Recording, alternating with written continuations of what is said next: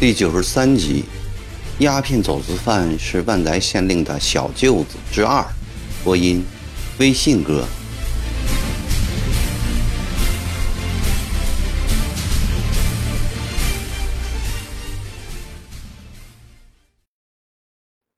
瑞州离局的总管便是夏振。夏振的父亲是瑞州的大财主。夏振平时都住瑞州，上月。来南康走亲戚，与彭寿仪往来密切。夏振先在总局当委员，后来彭寿仪任命他为瑞州分局总管。他领了这个任命，兴冲冲地回到了家乡，在瑞州府辖地到处设礼卡，委用自己的三亲六戚、朋友相好为卡丁。这些人趁机大肆勒索，高抬利率，贪污中饱。夏镇平均每天可得一百两厘金，他算了一算，一个月可得三千余两，上交两千两，净赚一千余两。半年下来，五千两的本钱就捞回来还有余。只要当上三年的总管，便可捞上三万余两雪花银，实在不亚于一个知县。他心里美滋滋的。瑞州的百姓则恨死了这些到处林立的鬼门关，地方官员也十分的厌恶，但他们一则不敢得罪手握重权的曾国藩，另一方面，夏镇和各分局的头头们也时常分些钱给他们。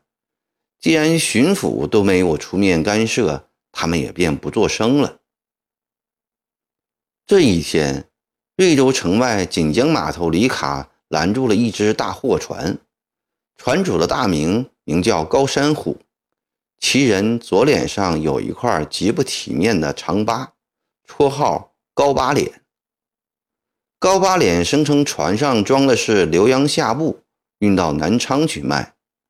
李卡头领赵有生是夏镇的表弟，排行老三，身材矮小，尖嘴猴腮，卡丁们当面叫他三爷。背地里叫他山猴子。山猴子上了船，用一根约三指长的细铁棍敲打着用粗棉纱布包的包包。这里装的都是浏阳下布。山猴子用怀疑的眼光盯着高八脸。呃，是的，是的，老总，船上装的都是浏阳下布啊。高八脸哈了腰，满脸恭敬地回答着。山猴子用铁棍这个包敲敲，那个包戳戳，然后阴沉的脸命令道：“抽十两银子吧。”老总啊，哪能抽这么多呀？这些下布也值不了几个钱呐！高八脸急了，原来以为顶多二两，值几个钱？山猴子冷笑道。你这个船下布往少说也得卖五百两银子，只百抽二，抽十两还算多啊？老总啊，你莫取笑了，这船布最多也就值一百两银子啊。况且我们在借布已被抽去二两，在灰布又被抽去二两。你看，高八连指着包上的灰印说：“这都是借布、灰布两处盖的。”我才不管这些呢！山猴子对灰印不消一顾，又用细铁棍使劲儿地戳着顶上一个布包，戳进去后，又用力将铁棍从包里抽出。因用力过猛，布包顺势滚下，在山猴子脚边散开了，露出雪白的纱布来。山猴子家里正要下布做蚊帐。极想将这帮下布扔到手，他把散包的下布一拖，突然从下布里滚出一个纸包。这时，高八脸的两片脸一下子变得煞白。山猴子是个久混江湖的人，晓得包里有名堂。他一面嘿嘿地笑着，一面把纸包撕开，一块块棕黑色的膏片露了出来，船上立时充斥着一股恶臭。山猴子高声嚷道：“好啊，你敢违抗朝廷禁令，私贩鸦片，该当何罪？”山猴子走到高八脸面前，舞起铁棍，声色俱厉的威胁。他以为高八脸会马上跪在他的面前告饶求情，谁知高八脸这时脸反而不白了，异常冷静地微笑着。原来这高八脸并不是一个普通的货主，他乃是万载县知县李浩姨太太的弟弟。堂堂七品县大爷的小舅子，这船货啊，本是从万载县开出的，为保密才昵称从上高来。这高八脸仗着姐夫的关系，偷偷的从广东经湖南偷运鸦片，然后再把这些鸦片运到南昌，卖给南昌的官场、商场，从中谋取暴利。高八脸把利润分一半给姐夫李浩。李浩又从中分出一部分给陈启迈，这个生意高八脸已做了大半年。虽有人探了点风声，但谁敢惹怒他呀？高八脸先想以一个老实胆小的小商贩的面目混过李卡，现在见原形败露，知道哀求无用，只有狠心出一大笔钱来买通。高八脸沉着，反而使山猴子感到奇怪。山猴子是个有经验的人，没有金刚钻不敢揽瓷器活。这小子敢于走私鸦片，必定非良善之辈。山猴子想到这里，反而收起了刚才的凶相。老总，请舱里坐坐。高八脸客气的邀请山猴子，叫卡丁们上岸去。他一人跟着高八脸进了舱，坐下后。高八脸开门见山的说：“老总，要多少银子过关？你开个价吧。”山猴子眯着眼，歪着头，在心里掂了掂，说：“到三七吧。”高八脸听了，呵呵笑道：“老兄，你这也太心贪了吧？顺三七吧。”你说我贪？好，老板，我明告诉你。管离局的可不是什么陈忠诚，而是曾大人。曾大人在湖南是有名的曾剃头。你不愿意，我也不勉强。我把这些禀报曾大人，但到那个时候，恐怕是你一个子儿也拿不到，还得去做几年班房。这一招确实厉害，高八脸好一阵子开不了口。老兄啊，道三七总没有这种开法的吧？如果你硬要这样，我宁肯去做班房。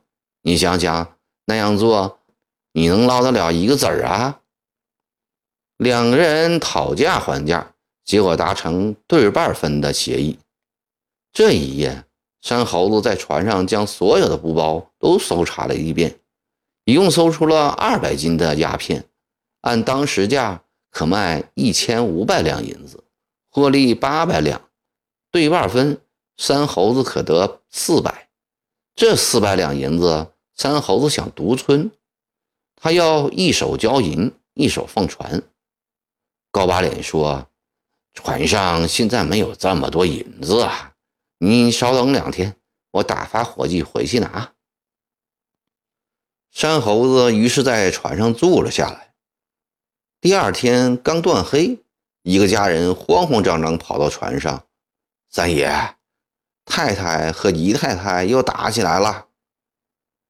这两个贱人，山猴子骂了一句，把家人拉到一旁，吩咐：“你给我好好的看着，不准任何人上下船。我去去就来啊。”山猴子走了以后，高把脸见机会来了，便笑嘻嘻的对赵家的家人说：“呃，老兄啊，辛苦了，来来来，喝两杯，喝两杯。”这家人并不知船上所发生的事情，见高八脸客客气气的，又有好酒好菜，便和他对酌起来。舱外，高八脸的伙计正按照他的布置，将二百斤的鸦片用油纸包的严实，再绑两块石头在上面，直溜溜地把它沉到了江底。趁着家人微醉的时候，又悄悄地叫船老大将船向下游方向移动了二十多丈。一个时辰后，山猴子急急赶回船，鸦片沉了，高八脸也不怕山猴子了。第二天一早，他便皮笑肉不笑地对山猴子说：“老兄，我们要开船了，您请回府吧。”回去，四百两银子呢？山猴子边擦眼睛边问：“谁欠你的银子了？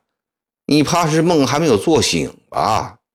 高把脸轻松地翘起二郎腿：“好啊，你想赖账啊？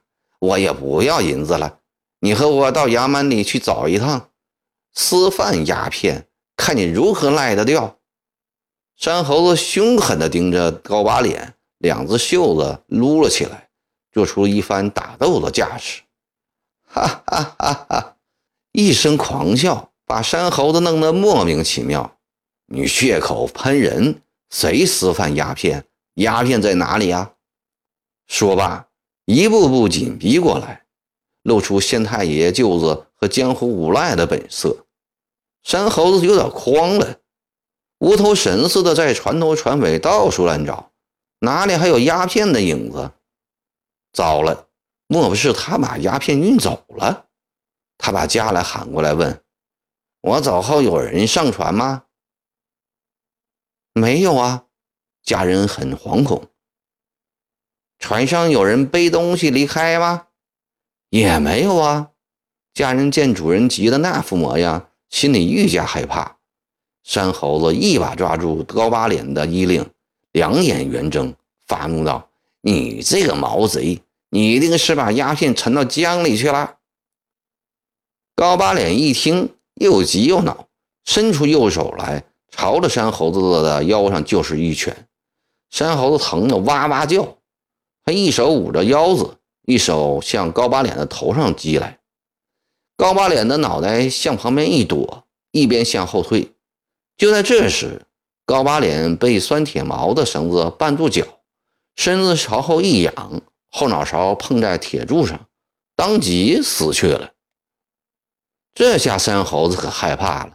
高把脸在床上的几个伙计一声喊起，立即拿起绳子把山猴子捆绑起来，上岸到瑞州府衙门击鼓告状。瑞州知府圈玉宽平素也恨离居作福作威的。当即准状，屈州府坐轿来了江边，上船验了尸，把山猴子打入了死牢，一面飞报福台衙门。这边家人回去告诉了李浩，李浩的黎太太哭哭啼啼，李浩气得胸口堵塞，一面写信请爵知府秉公办理，又连夜打发人进省告诉陈启迈。陈启迈接到阙玉宽和李浩的信。心里暗暗高兴，他和陆元朗、运光臣一商议，要借这个案子好好的将黎局和曾国藩整一整。他当即将阙玉宽的信以咨文的形式过路一通，送到南康府，要曾国藩按律惩办凶手。曾国藩看完陈其迈的咨文后，把彭寿仪叫了过来，对他说：“这个案子非比一般呢。”江西官场原本与我们有隙，这次会借机大闹一场。彭寿仪深愧自己用人不当，惹出了乱子，给曾国藩增添了麻烦。恩师，学生有负信任，学生亲自到瑞州去一趟，一定要把这个事情处理妥当。彭寿菊带着两个局员来到瑞州。他一进瑞州知府衙门，便被高把脸的伙计认出来，这不是潜逃在外的彭举人吗？